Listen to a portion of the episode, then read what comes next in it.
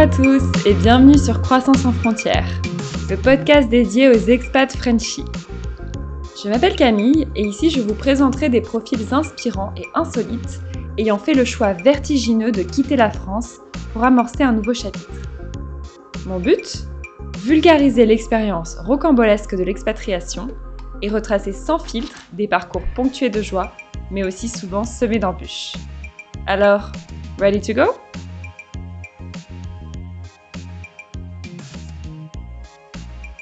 On caresse tous des rêves d'enfants, et parfois ces derniers viennent ensuite orienter nos choix et décisions à l'âge adulte.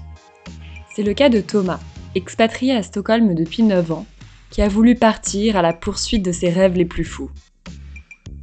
En parfaite symbiose avec l'art de vivre suédois qui rythme son année, Thomas alterne entre été magique aux nuits éternelles, profitant des températures douces en extérieur, sous fond d'aurore boréale, et hiver interminable, calfeutré chez lui dans une ambiance cocooning, un délicieux chocolat chaud à la main sous le clair-obscur des bougies qui parsèment son intérieur.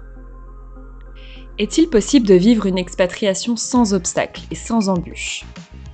Comme attaché viscéralement à cette capitale scandinave, il semble avoir toujours mené la belle vie à Stockholm. C'est une légèreté déconcertante et un naturel passionné, décomplexé, que Thomas insuffle à travers ce témoignage. Comme capturé par la Venise du Nord tant ses charmes sont envoûtants, on pourrait presque dire qu'il a été victime du syndrome de Stockholm, non? Thomas nous prouve ici que l'adaptation à une autre culture peut aussi être une évidence, que intégration peut finalement rimer avec fusion. So, let's go to Stockholm? Salut Thomas Salut Camille Bienvenue sur Croissance sans frontières.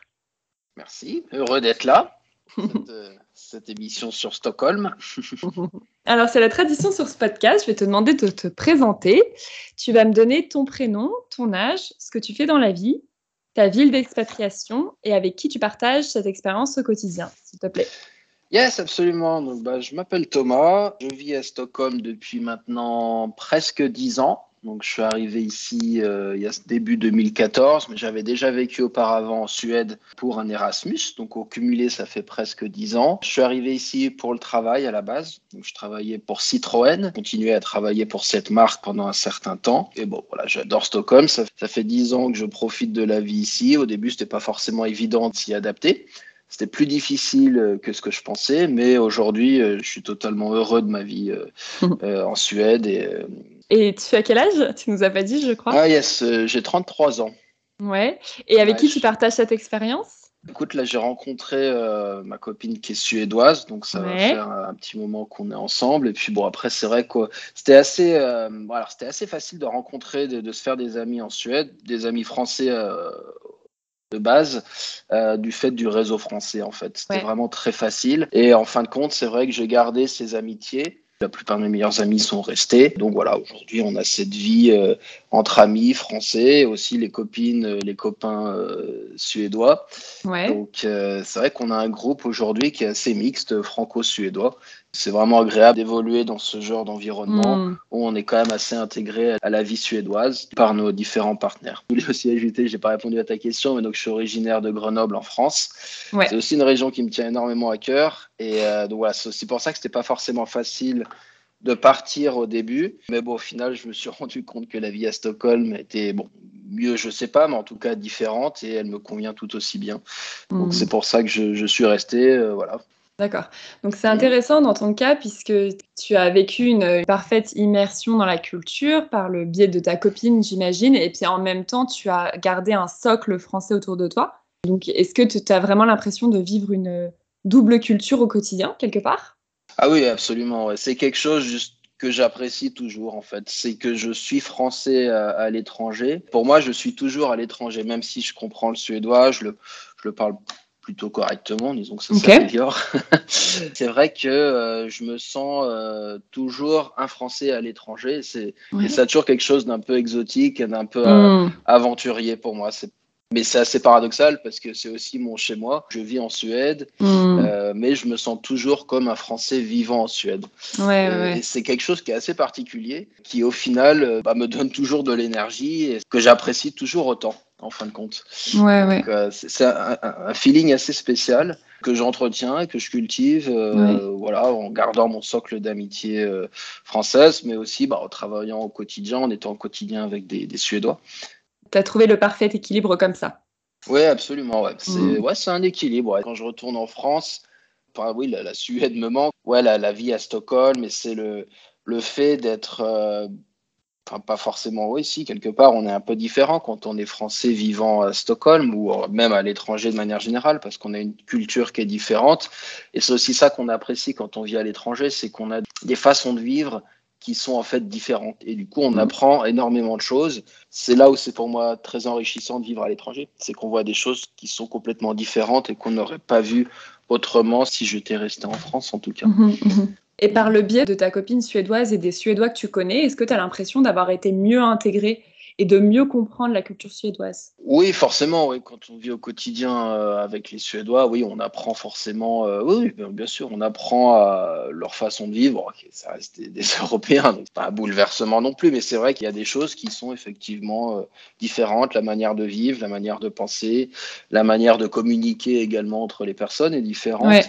C'est des gens que je trouve de manière générale très polis, très bien élevés. Bon, alors on dit toujours que les Suédois sont froids au premier abord. Moi, je, je trouve pas ça vrai. Enfin, pour moi, les gens sont froids, ça dépend déjà de comment on est avec la personne. si on essaye d'être euh, par nous-mêmes chaleureux, aussi de chercher à connaître la personne, côté froid va vite disparaître. Et c'est vrai que c'est un préjugé sur les Suédois que je peux comprendre, mais qui moi m'a jamais vraiment euh, choqué. Euh, ni plus ni moins. ouais, il faut, savoir aller un peu au-delà. Ouais, voilà. Puis bah, de hmm. toute façon, quand tu es à l'étranger, ça fait partie du jeu, j'allais dire, d'aller vers l'autre et d'essayer de, de, connaître les gens. Donc, tu te forces un peu à le faire au début, puis après, ça devient un peu plus naturel, je dirais.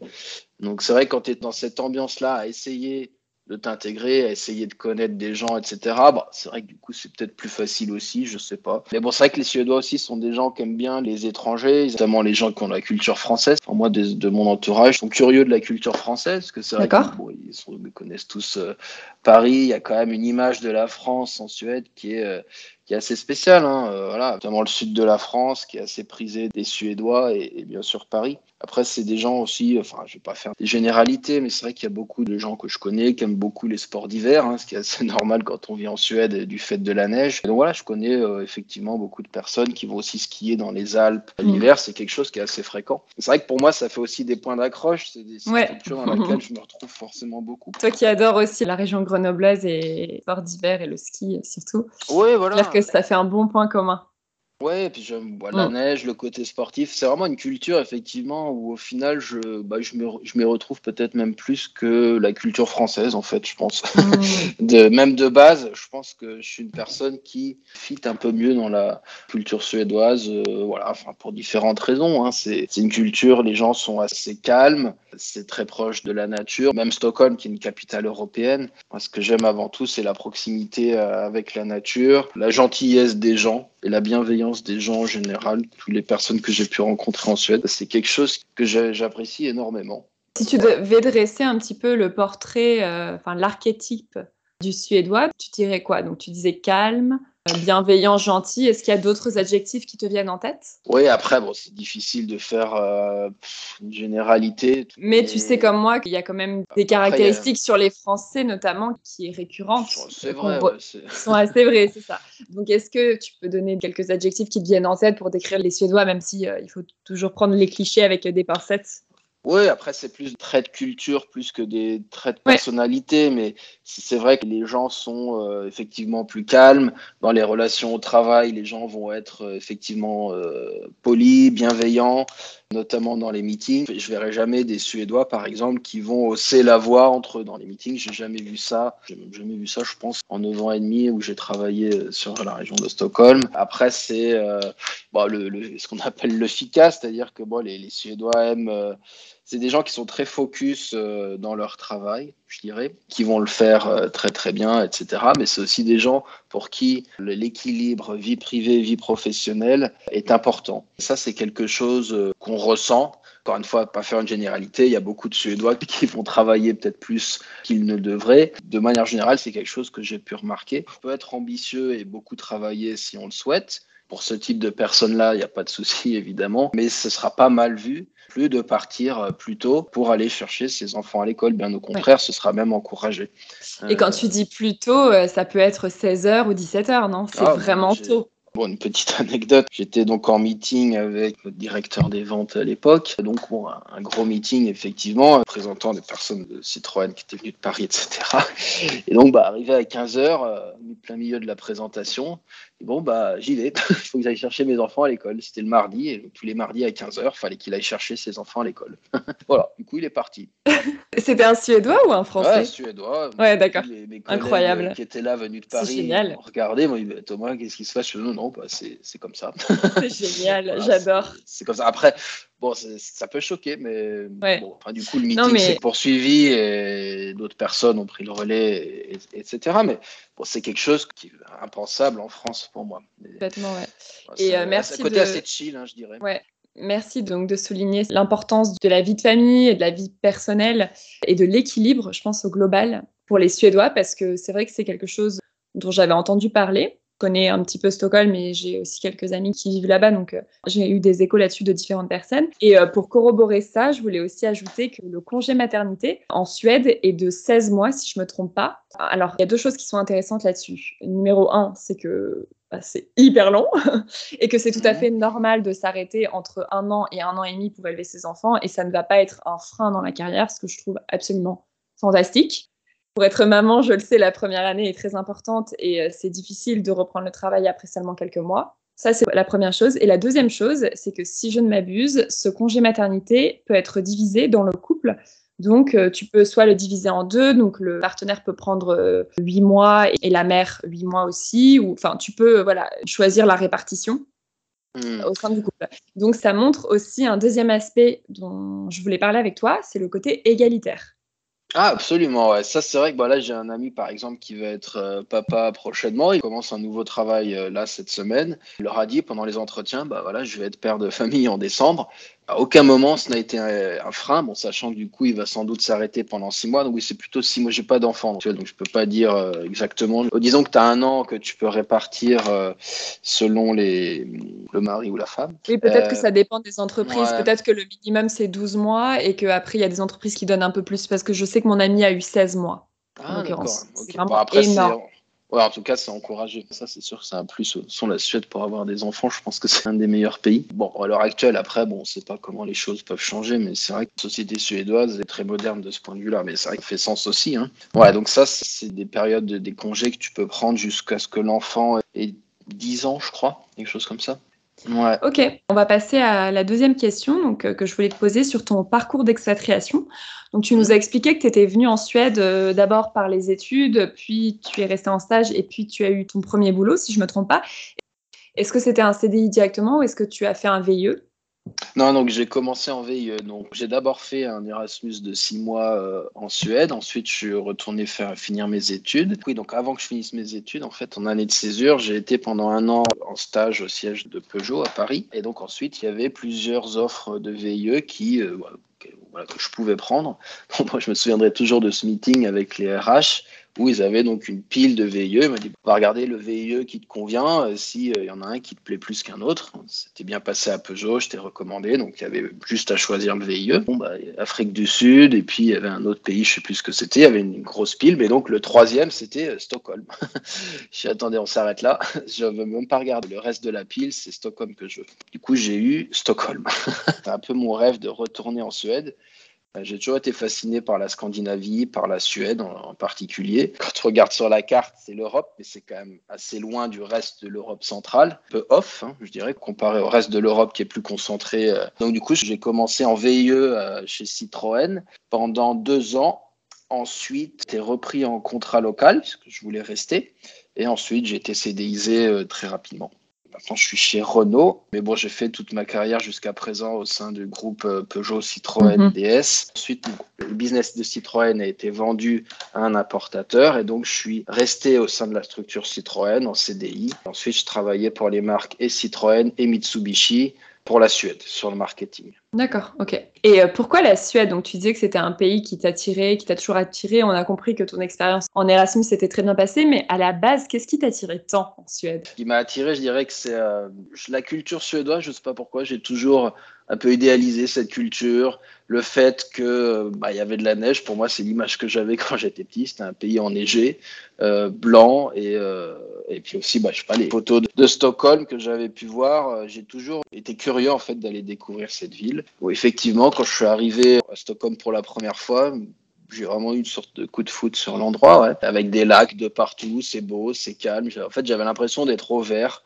C'était euh, assez relaxant et apaisant en fait d'évoluer dans cette ville. Et c'est un sentiment que j'ai toujours, en fait, aujourd'hui. J'aime me promener, c'est calme, il n'y a pas trop de bruit. Mais si on veut des endroits plus animés, il y en a aussi. C'est pas une trop grande ville. Je suis pas quelqu'un de forcément très urbain à la base. J'ai vécu un an à Paris.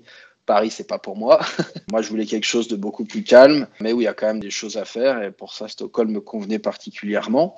Au gré des années que j'ai passées en Suède, euh, bah, tout ça s'est confirmé. C'est-à-dire que, par exemple, euh, le soir, euh, pendant l'hiver, trois fois par semaine, je vais faire du ski, ski de piste dans les stations environnantes de Stockholm qui ferment à 20h ou à 21h. L'été en Suède, il fait nuit vers 22h, 23h ce qui fait qu'on a des soirées qui sont très très longues. On a presque une deuxième journée qui commence euh, quand on finit le travail. Ouais, je fais beaucoup de VTT, euh, je fais toujours foot également. Ça, c'est génial, quoi, de pouvoir faire des activités le soir, que ce soit l'été ou même l'hiver, des activités sportives ou autres. Hein. Ça, c'est quelque chose euh, que j'adore. Enfin, j'habite en centre-ville, mais en voiture, je suis à 10 minutes de la station de ski la plus proche l'hiver et ouais, à 10 minutes de la forêt et de l'archipel pour aller faire du VTT. Donc, euh, voilà, donc il y a tout. Euh, la nature est vraiment très proche de Stockholm et ça fait vraiment partie intégrante, je trouve, de la vie à Stockholm et de manière plus générale en Suède.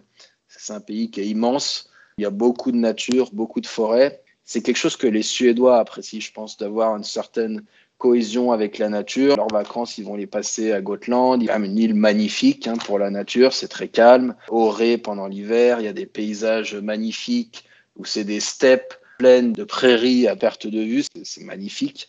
Même moi, je viens des Alpes où j'ai vu des paysages euh, magnifiques, hein, évidemment. Bah là, c'est encore des choses différentes, c'est pas pareil. C'est des montagnes un peu différentes qu'il y a au nord de la Suède.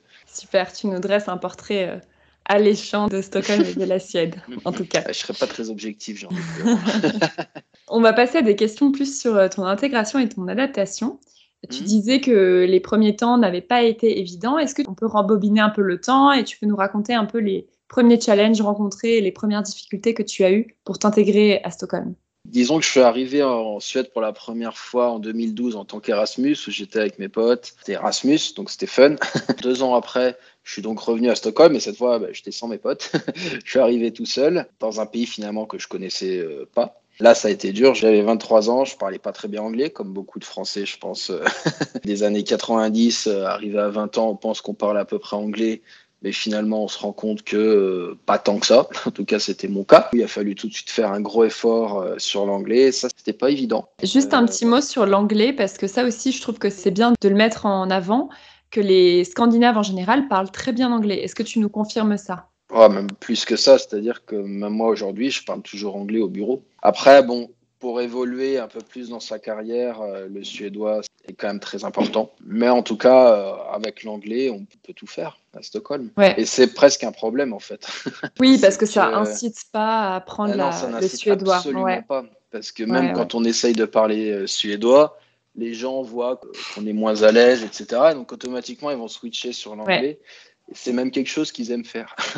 les Suédois aiment bien parler anglais, ils aiment bien le côté international. C'est vraiment la pire des choses, parce qu'en fait, on n'en a pas besoin au quotidien. En France, tu peux pas vivre dix ans dans un pays sans être complètement fluent en français, ça n'existe pas.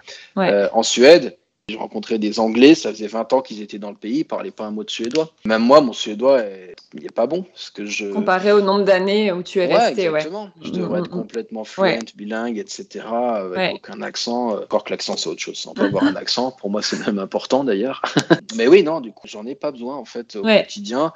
Après, je sens que ma carrière, pour passer des steps au-dessus, selon aussi le domaine dans lequel on travaille, c'est quand même un vrai, vrai plus. Et c'est, bon, je dirais même que c'est obligatoire. Euh. Voilà, disons, je dirais que quand on a la vingtaine, on n'a pas besoin, mais arrivé à la trentaine, quand on veut passer certains steps dans sa carrière en restant euh, en Suède, ça devient quand même un must. Et ça, je me rends compte, même si je n'en ai pas besoin au quotidien, je sais que c'est quelque chose qui en tout faire que m'ouvrir des portes. Mmh, ouais, ouais, ouais. Et quand tu parles du quotidien où tout le monde parle anglais, dis-moi si je me trompe, mais il me semble aussi que vraiment tout type de métier, enfin toute personne, euh, peu importe la classe sociale, en fait, va parler anglais. Donc même le facteur va parler anglais, par exemple. Oui, à Stockholm, c'est le cas. Après, c'est plus les générations un peu plus âgées. 70 ans, on va dire. Là, c'est vrai que l'anglais, c'est un peu plus difficile. Et oui, dans n'importe quelle ville, euh, parler à des personnes qui ont entre, même entre 10 ans, qui commencent même à 10 ans, de 10 à 55 ans, les gens sont tous complètement fluents en anglais. Une chose pour ça à souligner, c'est qu'il n'y a pas de système de doublure non, pas sur les euh, films, ouais. Exactement. Et du coup, dès qu'un film est en anglais ou même un reportage, si je me trompe pas, ils vont avoir des sous-titres. Donc, je pense que dès la plus tendre enfance, on est exposé à l'anglais, en fait. Ma vie, ça joue énormément. Et moi, j'ai jamais compris pourquoi on ne faisait pas la même chose en France, puisqu'on se plaint tout le temps du niveau d'anglais des Français. Mais en fait, ça coûterait même moins cher, tu vois, de pas payer pour avoir une doublure et de juste de se mettre plus à l'anglais, quoi. Et je pense pas que les gens s'en plaindraient tant que ça, parce que finalement, beaucoup de personnes regrettent de ne pas parler aussi bien. Mais bon, peut-être que je me trompe et peut-être qu'il y aurait une nouvelle révolution dans la rue, je ne sais pas. Euh, en tout cas, c'est un point quand même euh, tangible, je trouve, euh, qui fait peut-être la différence, tu vois. C'est aussi que bah, le suédois, personne va vraiment le parler en dehors de la Suède. Et le norvégien est très proche, le danois un petit peu moins. Donc c'est vrai que les Suédois, c'est des gens aussi qui sont culturellement ouverts sur, l'étranger, sur notamment l'export de marchandises, etc. Donc pour eux, pour le développement de leur business, bah, c'est évidemment crucial. Donc il y a une culture qui est comme ça en fait, hein, de base où effectivement les films ne sont pas doublés. J'ai même vu des grands 4 par 3 euh, dans les métros euh, avec des pubs qui étaient en fait écrites en anglais, même pas en suédois. C'est des choses qui sont assez normales euh, à Stockholm, et en Suède en général. Après, d'un point de vue grammaire aussi, faut reconnaître que l'anglais et le suédois sont un peu plus proches que le français et l'anglais. Le vocabulaire, le vocabulaire est quand même assez spécifique en Suède, faut le reconnaître. Avec quand même, faut le reconnaître aussi, beaucoup de mots français de base en suédois. C'est assez marrant de se rendre compte qu'il euh, y a pas mal de mots en fait qui viennent du français dans le suédois. Ah, c'est drôle. Ok. tu peux donner un euh, exemple? Bah, a serviette, assiette, euh, enfin avec la, prononciation locale. Hein, ils disent aussi à propos. voilà, ah, c'est marrant. Avec l'accent local également et c'est écrit différemment, mais c'est des mots qui au départ m'ont un peu amusé. Je me dis tiens c'est marrant, ils parlent un peu français aussi. C'est vrai qu'il y a des mots comme ça qui viennent du français. C'est du fait de l'histoire aussi entre les deux pays. Ouais, la culture française rayonne un peu partout euh, dans le monde. Il y a une influence. Cas, elle française, disons que c'est sur la culture française, l'influence, elle est vraiment sur la gastronomie. Enfin, il y a, y a combien y a-t-il de restaurants à Stockholm qui sont français en fait? On y reviendra tout à l'heure dans mon crible, euh, question un peu signature euh, sur les lieux bleu, blanc, rouge de ta ville d'adoption. Euh, mais pour revenir à ma question, parce qu'on a pas mal digressé, tu es très bavard et moi aussi, donc on va pas s'en sortir. ah merde. donc, je parlais des difficultés, de tes premières difficultés. Donc, une d'entre elles, c'était l'anglais. Est-ce qu'il y en a d'autres que tu veux mettre en avant?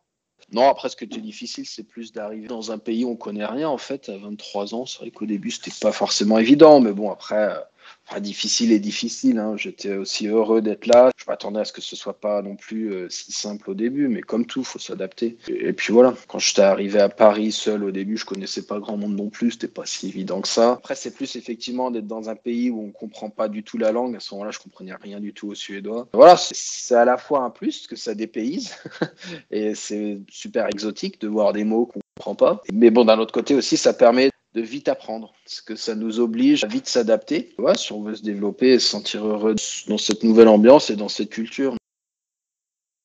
Et la langue, du coup, le suédois, tu as voulu l'apprendre dès le début?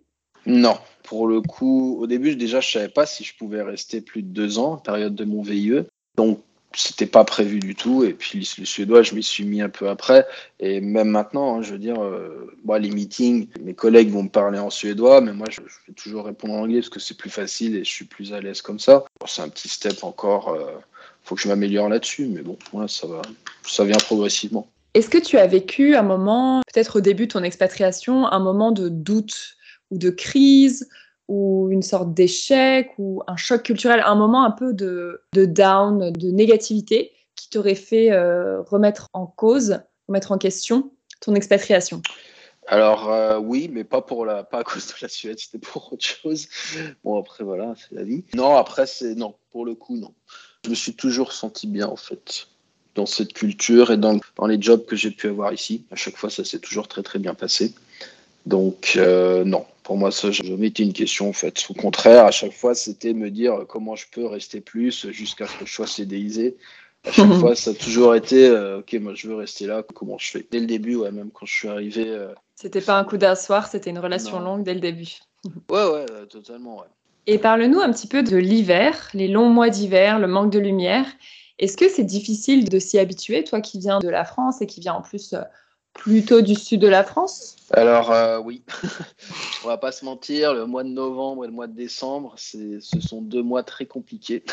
Et même pour moi maintenant, euh, bon, ça va être mon dixième hiver, prochain hiver. Bah maintenant, moi, tous les mois de décembre, euh, je sais que je, fais comme les Suédois.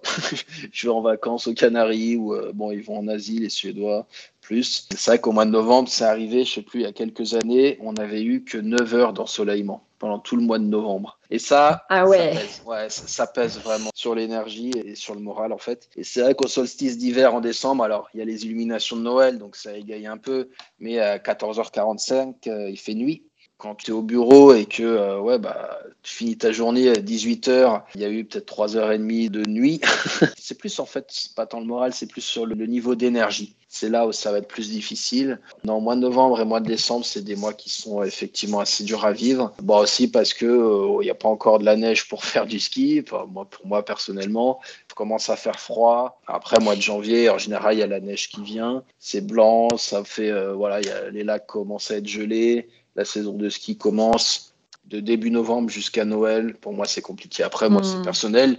Il y en a d'autres qui vont te dire qu'ils adorent le mois de décembre parce qu'il y a les illuminations et parce que c'est vrai qu'il y a une ambiance hmm. assez particulière. Et les Suédois sont très attachés à ces traditions. Hein. Tu as quelques dates comme ça, notamment donc Noël, qui est un moment fort de l'année suédoise, et tu as également Midsommar, euh, Midsummer, sais pas comment on dit ça en français. Donc en fait, c'est la fête de l'été et c'est vraiment deux dates qui sont, euh, ouais, qui sont importantes dans le calendrier euh, hmm. suédois. Les fêtes comme Pâques, Valborg, les Suédois sont vraiment attachés à ces traditions. Et comment remédier à ça? Comment remédier à, à ces journées qui manquent de lumière ou à ces journées un petit peu déprimantes et cette saison d'hiver qui est un peu interminable?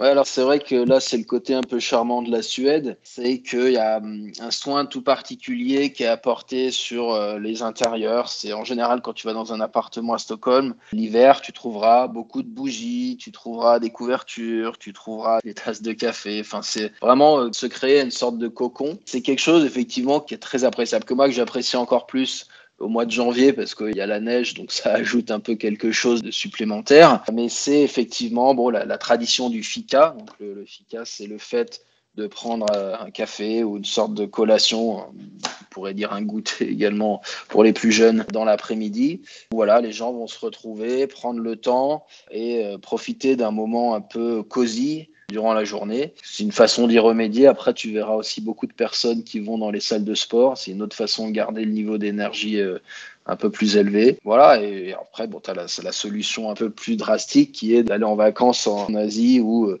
dans des pays, des, des, terres un peu plus chaudes. Finalement, tu changes un petit peu ton rythme de vacances. Nous, en France, on va plutôt partir pour euh, les vacances d'été. Et mhm. encore, ça, c'est peut-être en train de changer avec le réchauffement climatique. Mais euh, toi, de ce que tu m'as souvent dit, l'été, tu préfères le passer en Suède parce que c'est les meilleurs mois en Suède. Et du coup, tu vas plutôt garder tes congés pour l'hiver ou pour ces moments un peu déprimants en Suède. Ouais, exactement. Après, il y a aussi quelque chose qui est assez présent dans la culture suédoise. Il y a beaucoup de personnes, bon, après des gens peut-être plus aisés, qui ont des euh, maisons secondaires dans les différents archipels euh, de la Suède. Il faut savoir qu'en Suède, il y a quand même 95 000 lacs, hein, donc c'est énorme. et donc, il y a beaucoup de personnes qui ont des résidences secondaires un peu disséminées partout dans le pays pour être un peu au calme et profiter de l'été. Moi, je prends mes vacances plus au mois de décembre, mais aussi je vais en prendre l'été en Suède. Mais la plupart des gens vont prendre 3-4 semaines d'affilée pendant l'été. Bon, en as beaucoup qui vont en Espagne, évidemment, mais tu en as aussi beaucoup qui vont rester en Suède et euh, profiter de l'été en Suède, qui est tout simplement exceptionnel. Hein. Il fait nuit vers 23 heures, donc euh, tu as des journées, euh, enfin 22-23 heures, tu as le crépuscule, on va dire, à 23 heures. Et c'est des journées qui sont très longues. Et même pendant la nuit, il fait jamais nuit noire, si tu veux. Du coup, c'est top. Tu peux faire euh, plein de choses tard euh, le soir ou tôt le matin. C'est une façon de vivre l'été qui est complètement différente. Dans chaque saison, et porte vraiment son lot de diversité. Euh, l'automne, j'aime beaucoup parce que tu as des lumières très particulières. Après, novembre, décembre, compliqué pour moi. Après, janvier, tu as de la neige, il commence à avoir un peu plus de lumière, c'est sympa. Et bon, le printemps, il fait toujours un peu frais au printemps. Il fait... Ça, c'est un peu le, la période où tu as envie que l'été arrive plus rapidement. Et ensuite, l'été, à partir du mois de juin, je dirais de juin à septembre, c'est vraiment exceptionnel parce que c'est, tu profites pleinement de la nature de, Stockholm, euh, enfin de la nature suédoise et de l'archipel à, Stockholm. À t'écouter, je me dis que tu devrais te reconvertir en guide touristique. oui, c'est vrai. Ouais.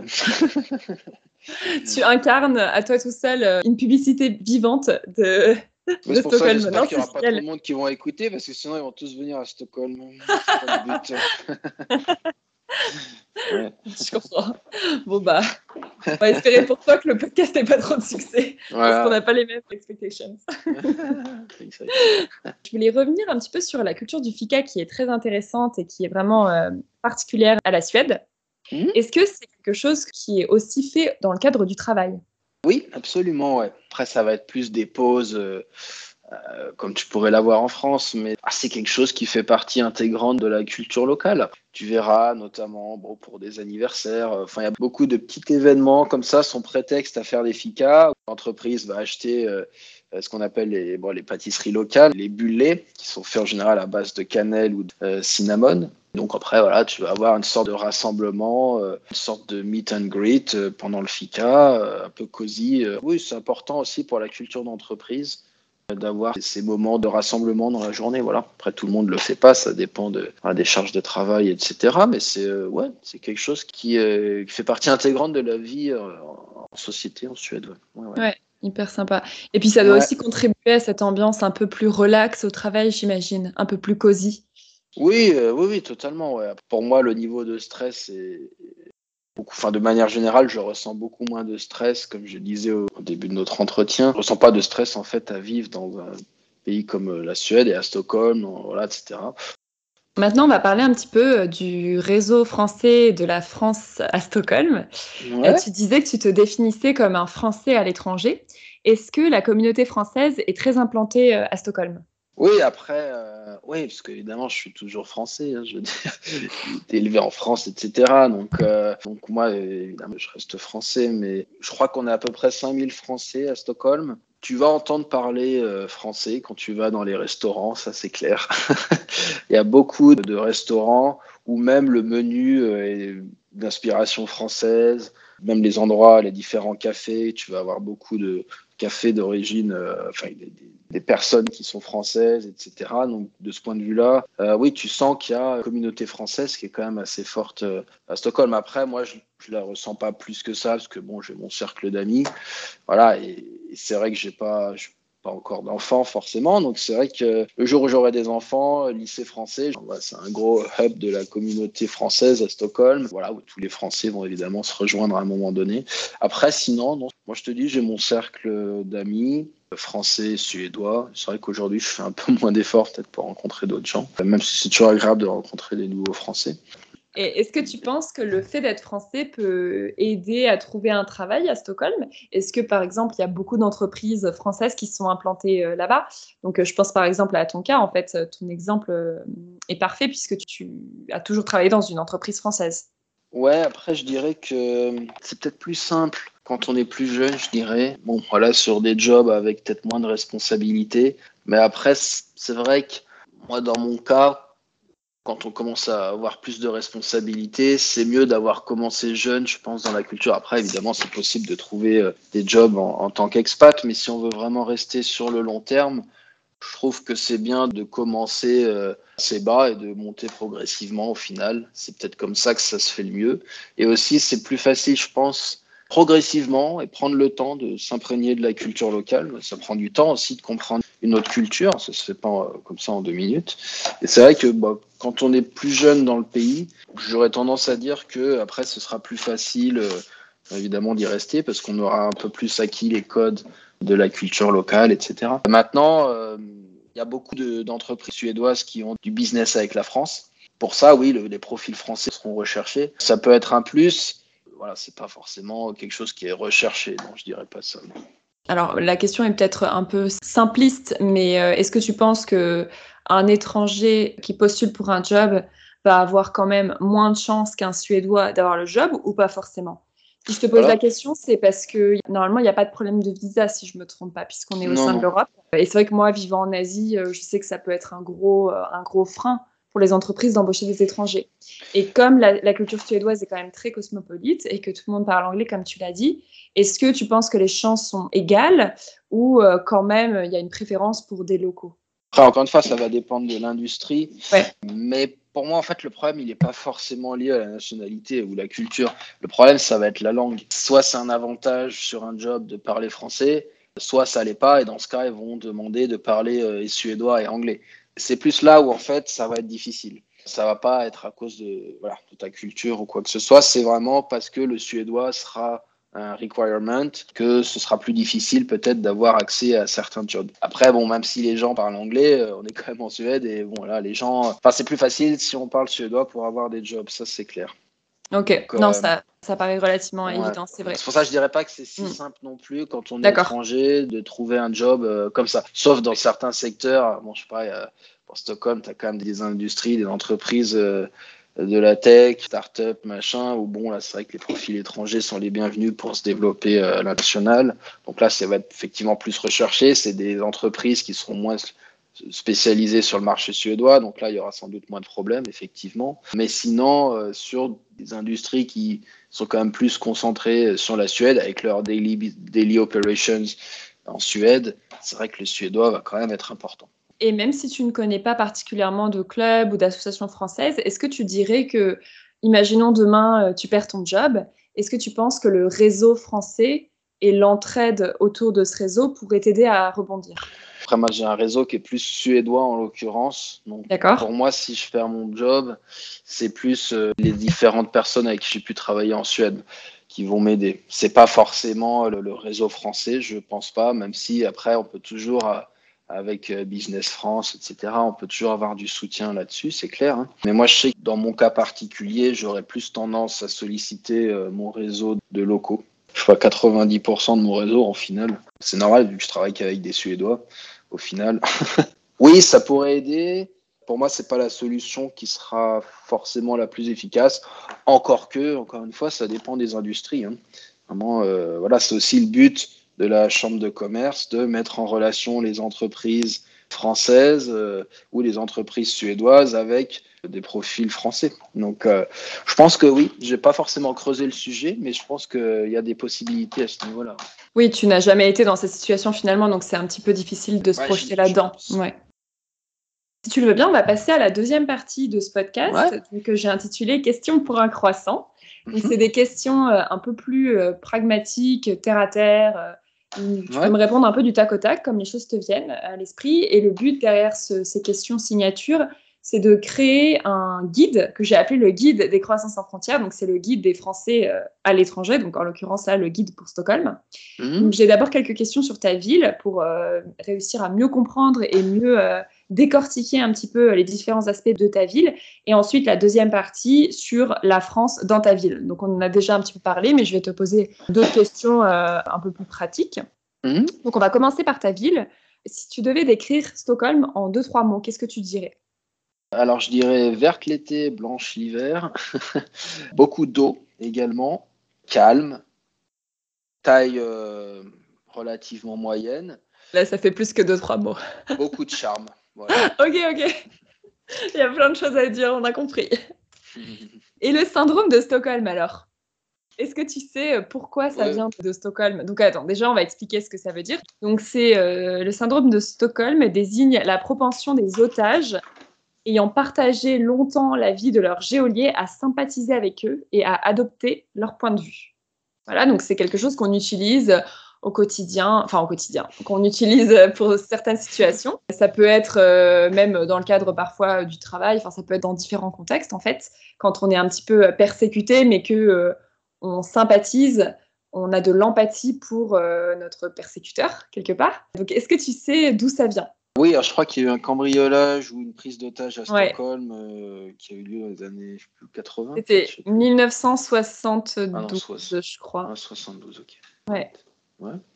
Exactement, où il y a eu une prise d'otage et les personnes prises en otage ont été un peu endoctrinées et ont sympathisé avec leur geôlier. Donc c'est rigolo que ça vienne de Stockholm, je trouve.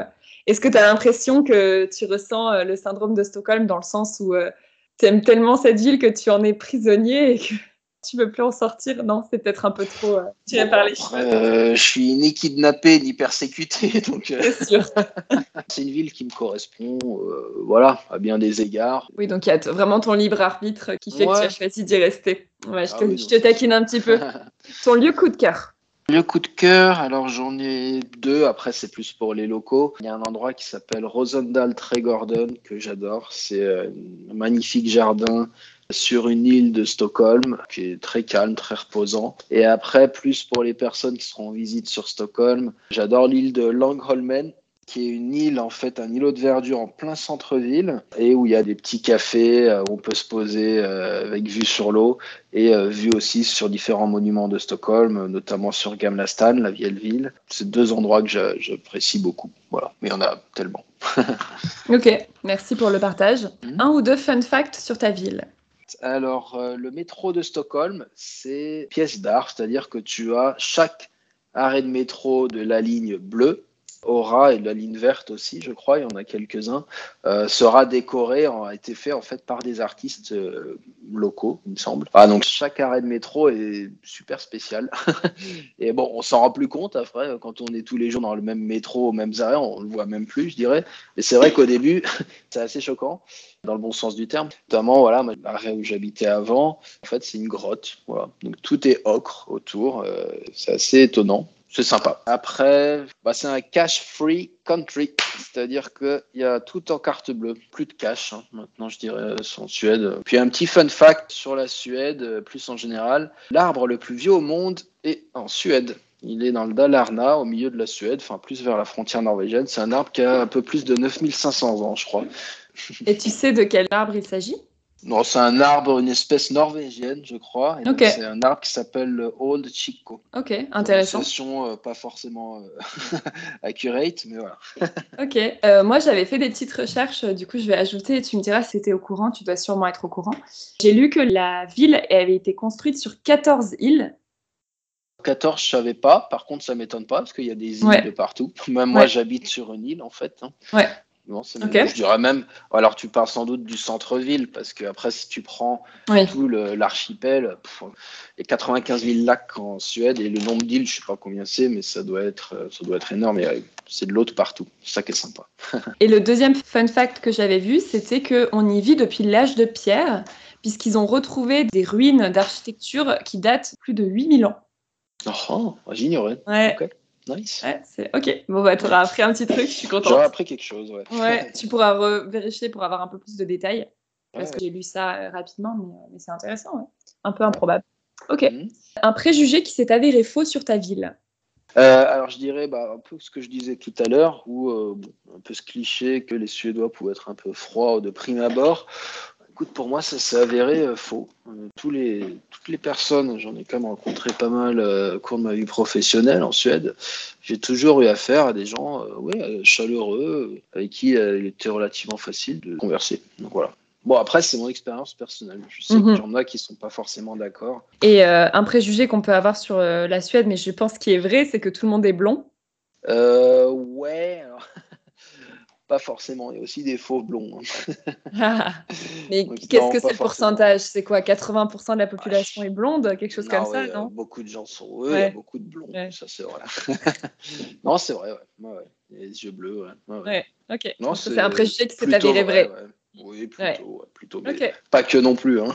oui, bien sûr, bien sûr. Euh, combien coûte du coup des prix?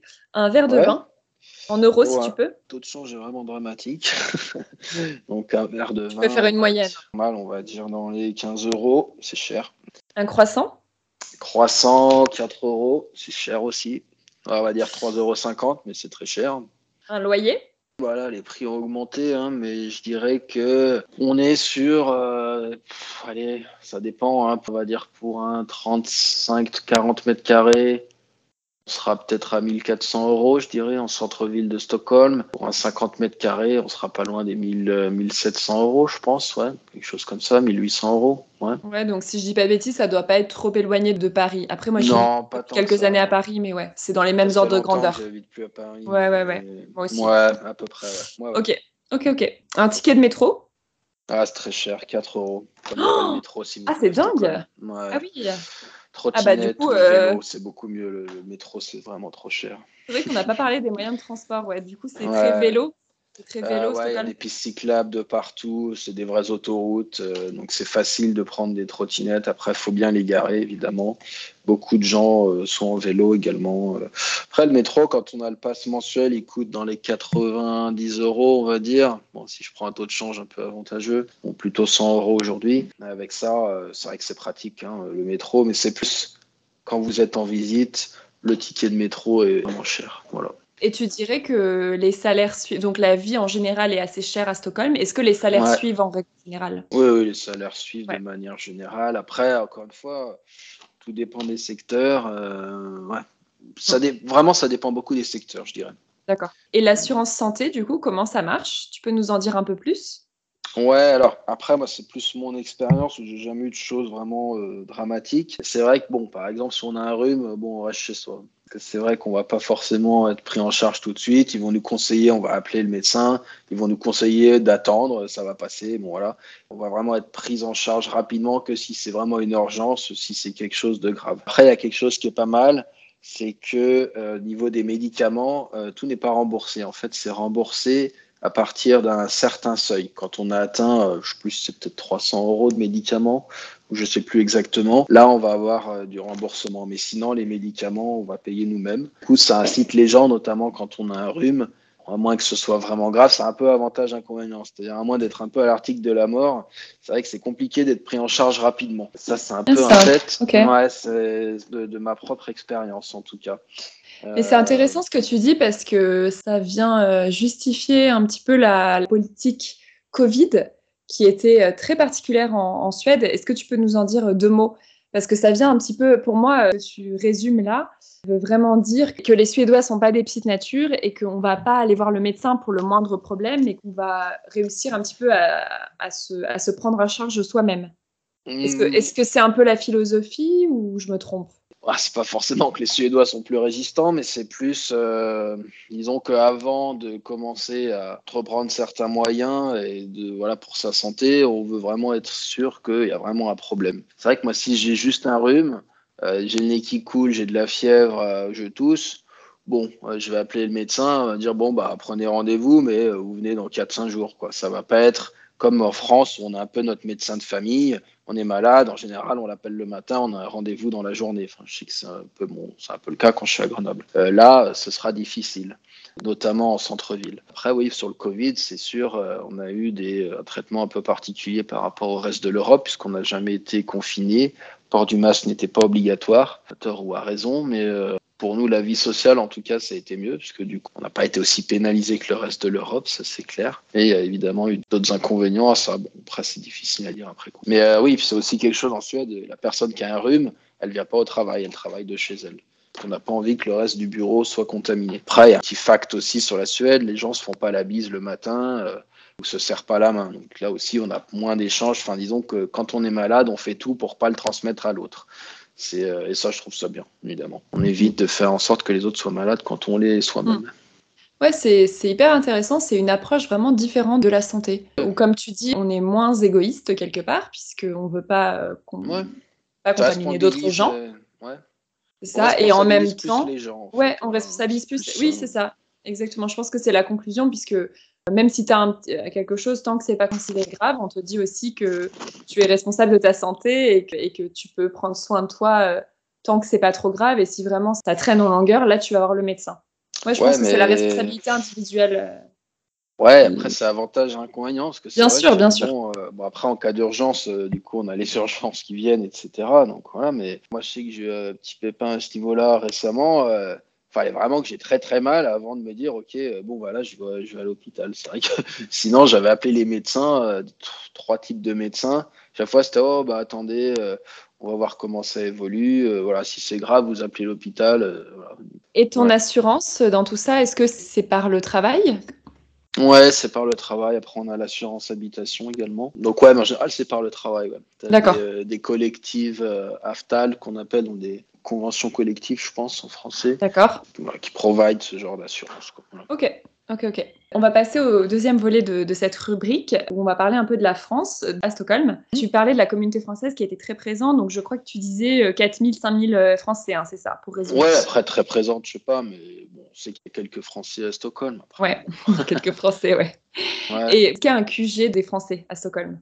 Euh, oui, après c'est là où il y a le lycée français. Je sais que c'est une île qui s'appelle Stora Essingen où je sais qu'il y a beaucoup de Français qui habitent dans ce coin, mais plus pour des raisons pratiques. Après, les, Français, euh, oui, partout. Hein, je veux dire, euh, moi, je sais pas exactement où les gens habitent, mais non, à part effectivement cette île où il y a le lycée français qui concentre pas mal. Euh, D'accord. l'activité française, voilà. Ok. Est-ce qu'il y a un bar ou un restaurant français que tu affectionnes particulièrement? Ou plusieurs que tu pourrais nous citer? Un endroit pour luncher le midi ou pour avoir un brunch ou un fika. C'est Café Comète que j'adore à Cooksolmen. C'est vraiment un endroit que je recommande. C'est super bon. Ils ont des produits vraiment frais. Puis c'est euh... alors pain au chocolat a été élu meilleur pain au chocolat de la ville, je crois. Marie et Nico sont vraiment formidables. c'est un endroit que j'adore et que je recommande chaudement. Génial. Et tu parlais de pain au chocolat. Sans transition, on va parler de croissant. Où acheter le meilleur croissant? Alors, le meilleur croissant à Stockholm, pour moi, il est à Santerexplan, dans une boulangerie qui s'appelle Lillebror. Euh, voilà, ils ont vraiment euh, un croissant qui est délicieux. Voilà, un peu crispy euh, et parfait, quoi. Est-ce que tu connais des marques françaises qui ont été créées à Stockholm? J'en connais une. Ouais. bon, c'est un pote qui a créé sa marque qui s'appelle Melion. C'est une marque qui a commencé, à quoi ils ont commencé il y a un an et qui se développent euh, progressivement. Voilà. Donc, euh, ils font des, notamment des crèmes, etc. Un peu le, bien-être euh, de leurs produits. Ok. On va finir par la question de la fin. Est-ce que tu te considères comme un expatrié d'un jour ou un expatrié de toujours? Non, expatrié de toujours, mais avec quand même beaucoup de retours à Grenoble quand je peux. Et expatrié de toujours à Stockholm. Toi, tu te vois pas. Euh... Non. Toi, c'est mono-destination. C'est pas, t'es pas un serial expat qui va tester autre chose. T'es vraiment bien. Euh, tu t'es trouvé, quoi. Ouais, ouais, Stockholm, ouais. c'est clair. C'est un amour euh, exclusif. Ouais, après, j'ai vécu à Copenhague l'année dernière pour le travail. Ok. J'ai bien aimé, mais euh, à vivre, je préfère Stockholm. Ouais, t'as pas changé d'avis. Et tu disais que tu voulais un jour acquérir la nationalité suédoise? Ouais, après, bon, c'est plus pour des raisons pratiques, hein, on va dire.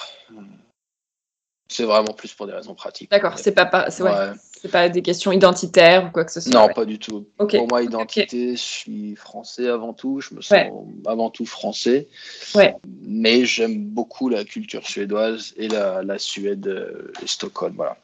D'accord voilà, je peux pas me réinventer, je suis français, je me sens français. Mais c'est vrai que malgré. Mais tu as une part de Suède en toi, quoi. Bah, culturellement, d'un point de vue, euh, je sais pas, comportemental, je dirais, ou façon de penser, je suis beaucoup plus proche de la culture euh, de la société suédoise sur beaucoup de choses, en fait. C'est pour ça que j'évolue, j'ai beaucoup plus de facilité où je suis beaucoup plus à l'aise, en tout cas, à évoluer dans la culture suédoise que dans la culture euh, française. Après, c'est aussi normal parce que le pays t'a influencé et ça fait dix ans que tu y es, donc c'est aussi normal que qu'il déteint sur toi quelque part. Oui, mais même dès le début, je savais dès le hmm. début que tout de suite, je me suis dit, ah ouais, là, c'est vraiment un endroit hmm. euh, où je vais me sentir bien parce que c'est un peu en phase avec ma façon d'être. Ouais, ok. That's a match. ouais, ouais, exactement. ok, bon, on va finir sur cette euh, note euh, heureuse. Merci beaucoup Thomas pour ton temps. Merci à toi Camille et bon courage aux petits croissants. Hein. ouais, on souhaite euh, une longue vie aux croissants sans frontières. exactement. Merci beaucoup. Merci à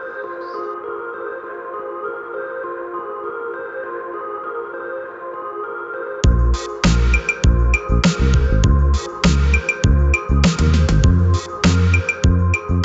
voilà, c'est terminé pour aujourd'hui. J'espère vraiment que cet épisode vous aura plu. Si c'est le cas, n'hésitez pas à vous abonner et à me mettre 5 étoiles. Ça vous prendra 10 secondes et vous aurez en échange ma reconnaissance éternelle. Sur ce, je vous laisse avec ces quelques mots empruntés à Baudelaire dans l'invitation au voyage. pour faire durer le plaisir, décrivant ce fameux pays de cocaïne, notre idéal dans l'ailleurs.